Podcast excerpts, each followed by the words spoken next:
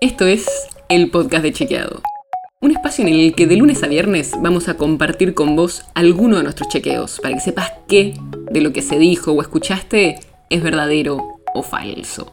También te vamos a presentar las verificaciones que hacemos de las desinformaciones que andan circulando y vamos a traerte datos y contexto para que entiendas mejor las noticias. Soy Olivia Sor. Lavar la bandeja en la que viene la comida, guardar el pote del queso untable, no tirar las tapitas de las botellas. Cada vez que saco la basura divido entre lo reciclable y lo que no se puede reciclar. siempre me pregunto lo mismo. ¿Cuánto sirve esto? En el episodio de hoy vamos a hablar de plástico. Te voy a contar por qué no sirve solo reciclar, sino que si queremos que haya menos plástico en basurales o incluso en el mar, lo que tenemos que hacer es usarlo menos. Para darte una idea de la magnitud del tema, en el mundo se producen 78 millones de toneladas de plástico al año.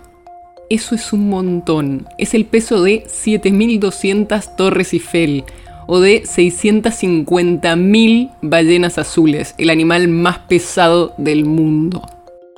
De todo ese plástico, el 40% termina en basureros o en rellenos sanitarios el 32% en el ambiente, como puede ser en el océano o en los ríos, y el 14% es incinerado, usado para generar energía, y solo el 14% se recicla. Pero encima de ese 14% que se recicla, una parte se pierde en el proceso, otro porcentaje se usa para otros productos, pero de menos calidad que no reemplazan al nuevo plástico, y solo un 2% del total se reutiliza para productos similares. O sea que de esas millones de toneladas de plástico que se producen por año, la gran mayoría es plástico virgen, que se está usando por primera vez, y solo el 2% viene de plástico reciclado. Ahora, ¿quieres saber qué pasa en nuestro país? Los datos de acá también muestran que alrededor del 15% del consumo de plástico se recicla. Y en la Argentina, la gestión de los residuos depende de cada municipio. Según un informe, de los 200 municipios con más población del país, solo la mitad tiene plantas de diferenciación de residuos. Y el 70% de los habitantes no tienen recolección diferenciada, o sea, camiones que recojan los residuos reciclables por separado. Pero todo esto es a nivel individual. ¿Y los grandes generadores de basura?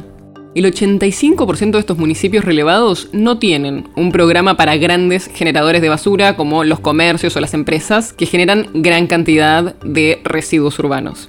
Pensá que hablamos a diferentes escalas. Una persona en promedio genera alrededor de 30 kilos de residuos por mes.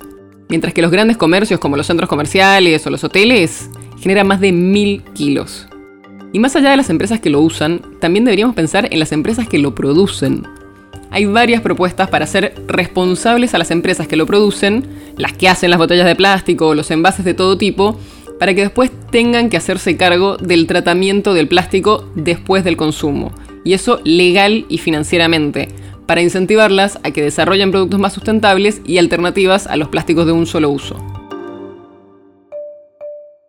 En la Argentina hay 5.000 basurales a cielo abierto donde terminan casi la mitad de los residuos urbanos. Eso provoca contaminación en napas, en cursos de aguas cercanos, entre otros impactos ambientales. Así que no, no alcanza solo con reciclar. Es muy importante reducir el consumo de plástico. Y en eso seguro todos tenemos un rol a nivel individual, pero también es importante ver la forma en que las empresas manejan esto.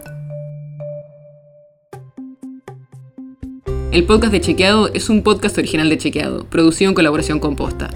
¿Tienes una idea o un tema del que te gustaría que hablemos en un próximo episodio? Escribinos a podcast.chequeado.com. Y si te gustó este episodio, seguinos en Spotify o en tu app de podcast favorita y recomendanos a tus amigos. Si querés más información sobre esto, sobre otros temas, entra a chequeado.com o sumate a nuestras redes. Soy Olivia Sor. Hasta mañana.